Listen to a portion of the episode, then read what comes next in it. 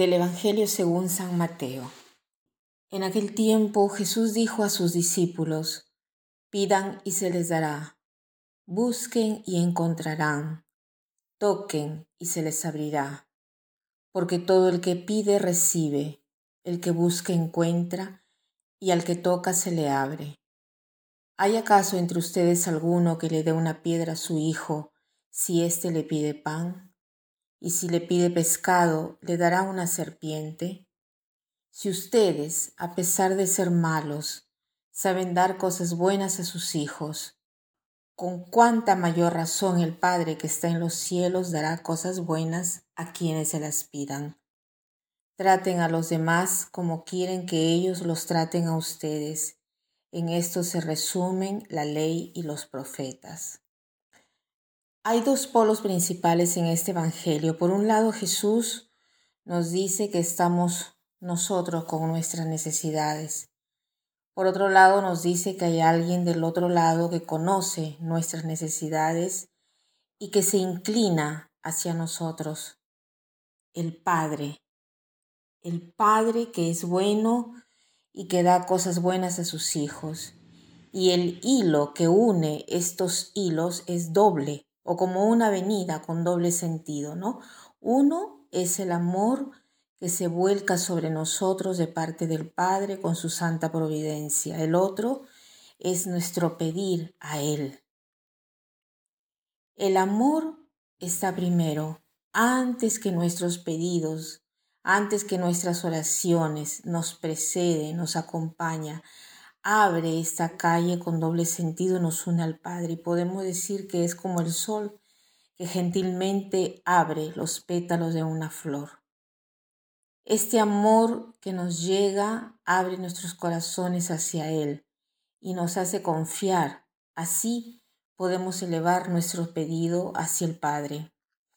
¿Y qué cosa pedimos al Padre? Aquí Jesús nos da una lista, nos da, por ejemplo, eh, la oración del Padre Nuestro, donde nos dispone eh, el corazón. Pero aquí habla simplemente de cosas buenas y de las certezas que nos serán dadas.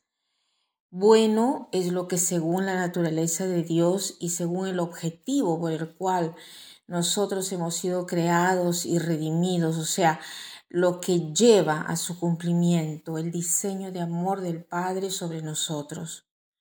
Bueno es lo que nos hace siempre más y más semejantes a Dios, siempre más amados y por lo tanto hermanos y hermanas los unos de los otros. No es una casualidad que en el versículo siguiente diga, no hagas a otro lo que no quieres que hagan contigo. Esta relación de amor con el Padre se abre a los hermanos, pero si somos honestos, no siempre es claro que lo que estamos pidiendo es realmente bueno, parece bueno. La solución a un problema material, por ejemplo, a un problema de familia, para nosotros o para otros, pedimos algo que nos falta o que tenemos miedo de perder algo que ya tenemos. No tenemos en la mente la cosa, el cómo y el tiempo, ¿no? Y estas cosas son las que Dios debería de tener. ¿no?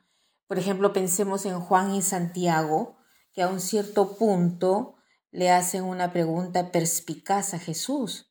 Mientras caminaba Jesús hacia su pasión y muerte, ellos le preguntan si se pueden sentar uno a su derecha y el otro a su izquierda en su reino, ¿no? pensando que esa es la cosa mejor para ellos. La pregunta partía de, ellos mismos, por ellos mismos, y no por el amor hacia Jesús y hacia los hermanos. A ellos de repente les parecía que eso era una buena cosa, una cosa buena. Entonces Jesús los escucha y los acoge así como son, pero a través de esa pregunta los encamina hacia un camino de crecimiento y de purificación, llevándolos lentamente hacia el amor verdadero, aquel que hace que se olviden de sí mismos para fijarse más en el otro. Y así grande es la gloria, la gloria de los apóstoles de Cristo, y con esta forma simple entonces eh, podemos llevar al Padre lo que tenemos en el corazón, aunque a veces no estemos seguros de que sea todo bueno, pero humildemente dejemos que Él nos responda, ¿no? Abriendo nuestros corazones, ¿no? Dejemos que Él nos responda como Él quiere respondernos, sabiendo que Él ve más allá, sin condenarnos ni juzgarnos. El Padre nos recibirá en este camino de crecimiento y purificación, así como hizo también con los apóstoles. Además podemos confiarle todas nuestras necesidades y démosle la posibilidad de preparar nuestro corazón a un nivel infinito, divino, dignos de hijos de Dios, y haciendo así eh, de crecer, ¿no? Hacer crecer nuestros deseos y expandiéndolos, ¿no?